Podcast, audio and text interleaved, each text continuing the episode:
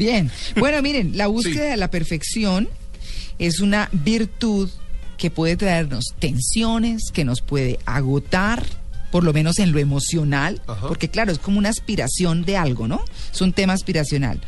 Y se convierte en algo interminable si no se sabe manejar.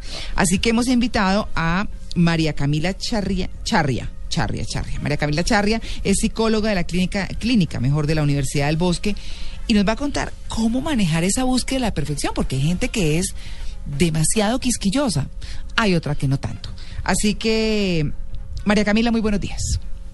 Muy buenos días, María Clara, ¿cómo estás? Bien, muchas gracias. bueno, eh, bien, gracias. ¿Cómo hacemos con eh, el tema de la perfección? Que no nos agote, que no se nos vuelva un problema mm, querer hacer las cosas muy bien.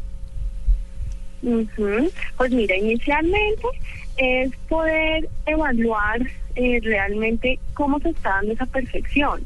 Eh, podemos hablar si se está dando de un perfeccionismo sano, sí, que muchas veces pues es adaptativo. Cuando la persona se propone metas elevadas, pero razonables y alcanzables, ¿sí? De alguna manera, esa persona ante el fracaso eh, de alguno de sus objetivos propuestos eh, no se paraliza, sino al contrario, puede llegar a motivarse para proseguir y esforzarse nuevamente a alcanzar nuevas metas. Eh, al contrario de cuando hablamos de un perfeccionismo insano, eh, ante esos fracasos que pueden presentarse, ahí es donde la persona empieza a manifestar ciertas reacciones de forma exagerada, hablando de tristeza, enojo, frustración, culpa, vergüenza. Eh, esa persona tiene eh, metas inalcanzables. ¿sí? Probablemente son metas que no, no tienen como, digamos que un, no se pueden alcanzar. Eh, y de alguna manera eh, empieza a haber un agotamiento emocional. Esa persona persiste y persiste y persiste y persiste, probablemente empieza a sentir ansiedad constantemente. Eh, no estamos hablando, estaba hablando de algo ideal, sí, que quiere alcanzar la persona, pero realmente no es una meta razonable. Claro. Entonces ahí es donde podemos empezar a ver algo ya insano, porque empieza a afectar a la persona y empieza a generar un malestar. Claro, em, digamos que en lo que son eh, los trabajos que se hagan de diferente índole, donde se busca esa perfección, cuando uno encuentra una persona que dice, ay, eso la gente no se da cuenta, tranquila, déjelo así, ¿cierto? Dice uno, pero ¿cómo así? Esa persona se centra bastante en detalles, probablemente en detalles que no son relevantes. Entonces la persona insiste, insiste y eso empieza a generar, eh, digamos que ciertos niveles de ansiedad por querer alcanzar esa meta inalcanzable de alguna forma que se propone. Entonces ahí es donde empieza a generar dificultades en el trabajo porque probablemente empieza a generar esos sentimientos, esas reacciones, esas emociones eh, que afectan a la persona y empieza a bajar la productividad. Me imagino que hay, debe haber estudios hablando sobre las, diferentes tensiones en diferentes eh, trabajos, ¿no? Diferentes análisis y, diferentes eh, objetivos con respecto a, la fuerza que uno le pone para ser cada día mejor y más perfecto, hablando de esto en este tema, doctora. Y por supuesto, bueno, estamos las noticias del tema de los aviones, ¿no? En este, en este último tiempo. Eh, y sabemos que, que, el, que el piloto de avión lleva una carga, una tensión impresionante, más allá de la cantidad de tecnología que hay que lo, que lo apoye, lo, lo colabora para un vuelo, sabemos la tensión que lleva esto. ¿Cómo, ¿Cómo hacer para aliviar esa tensión? No en este caso puntual de los pilotos, sino en, diferentes casos. Pues mira, digamos que el perfeccionismo eh, como, como es definido como una, un conjunto de creencias que de alguna manera son muy rígidas e irracionales que hay que trabajar con la persona, hay que trabajar de alguna manera en esa forma de pensamiento tan rígida que está presentando, empezar a ser un poco más flexible, empezar a darnos cuenta que no necesariamente todo tiene que ser perfecto y que si no es perfecto todo es inútil o es un fracaso. Entonces, de alguna manera es empezar a darnos cuenta que podemos ser un poco flexibles y empezar a, a darnos cuenta que existen grises. No es todo o nada. Y eso es un pensamiento eh, digamos que principal que presenta la persona que es perfeccionista. Claro, vamos a hacer una pausa un momentico porque, por supuesto, estamos eh, transmitiendo, y nos excusa María Camila, estamos transmitiendo el Mundial de BMX en Holanda, donde están participando Mariana Pajón y por supuesto nuestros grandes eh, corredores. Así que en este instante sale Mariana Pajón y nos enlazamos con Caracol Televisión. Luego aparece Felicia Stencil de los Estados Unidos. Tendrá la participación por el carril número 3.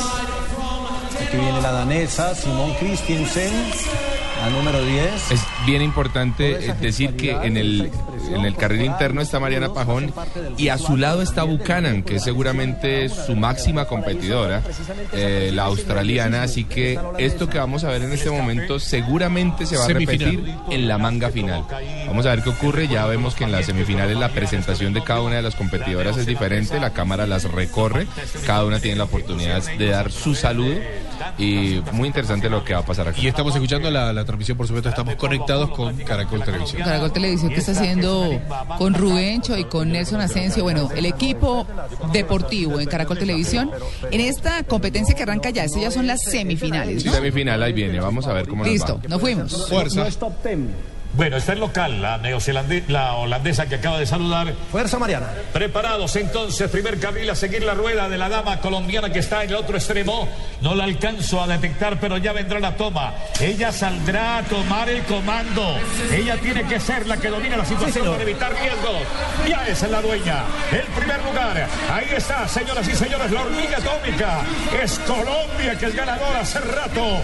Aquí la tenemos dominando la primera meseta, saliendo. Domina la intervenga en el penalti. Otra vez doble robo. Atención, están apretando desde atrás, pero ella clasifica, no hay problema. Lo que pasa es que ella quiere clasificar siempre de primera. Para Para colocar el mejor tiempo pasa. La representante de Colombia se metió la neozelandesa también en el cuarto lugar.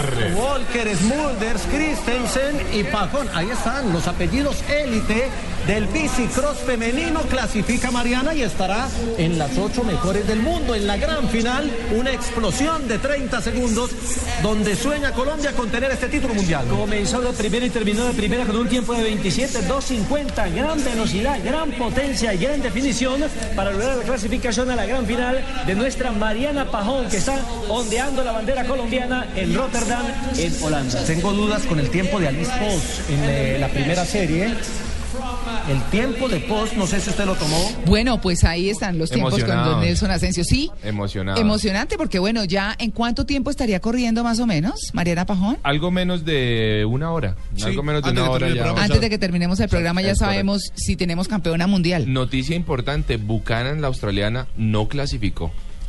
No quedó de quinta. Quedó de, quinta. El cierre fue pavoroso y bueno, ahí está la colombiana. Mariana Pajón, escuchémosla. Me, sentí feliz, me sentí confiada, hice lo mejor que pude. Las expectativas para esta siguiente carrera, ¿cuáles son? Ya estoy, ya estoy ahí y solo quiero hacer una buena carrera. Felicitaciones, muchísimas gracias. Bueno, súper bien. Muy bien, y también clasificó la venezolana Stephanie en la manga anterior, eh, así que dos latinoamericanas ya vamos a tener allí en las finales. Bueno, y hablábamos de la perfección. Esto sí que requiere de disciplina y perfección. ¿ah? Muchísima. Un errorcito chiquito y chao. Pero bueno, volviendo al tema de la perfección, ¿en qué debe uno aplicar ese querer eh, ser perfecto? Porque pues todas las cosas, todos tenemos debilidades y todos tenemos fortalezas. Eh, ¿En qué momento es clave y en qué momento no hay que darle tanta relevancia a ciertas cosas? María Camila. Pues mira, eh, es importante, en todas las áreas se puede presentar el que uno quiera ser bueno, ¿sí? Y el que uno quiera alcanzar la excelencia. En todas las áreas, a nivel laboral, a nivel personal, a nivel afectivo, con nuestra familia, en todas nuestras áreas. Sin embargo, es importante que nosotros podamos saber hasta qué límite y hasta qué punto podemos llegar a actuar de forma en que yo esté haga las cosas bien, ¿sí? Porque de un momento a otro las cosas pueden salirse de nuestro control y ahí es cuando nosotros pues empezamos a, a tener malestar. Entonces, en todas nuestras áreas nosotros podemos ser buenos, pero lo importante es nosotros poder identificar hasta qué punto realmente se puede llegar a la perfección, porque es que la perfección es el ideal que todos tienen. Entonces, ahí es donde nosotros realmente debemos establecernos metas y objetivos claros, alcanzables y racionales. Claro. En todas nuestras áreas lo podemos lograr. Por supuesto, pues ahí está. qué tan bueno y qué eh, tan positivo es ser perfeccionista. Los locos, los genios, ¿son esos imperfeccionistas? ¿Son esos tipos que buscan esa exactitud? ¿Y, la excelencia y la perfección son lo mismo? Exacto.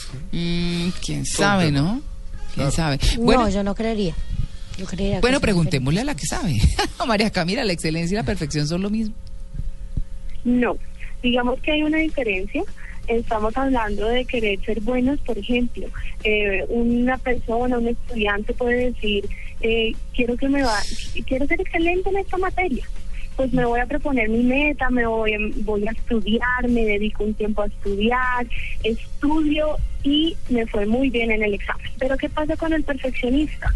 El perfeccionista es pasa noches y horas enteras en dedicarle a, a la meta de alguna forma que quiere lograr, que es tener un 10 en el examen y tiene que ser un 10 o un 10. Doctora, y ese perfeccionista lleva a, un grado de locura, me imagino, muy elevado y hasta esa adrenalina y, que todo el mundo diga, este tipo está muy negativo, este tipo está muy loco, este tipo eh, me pelea por todo.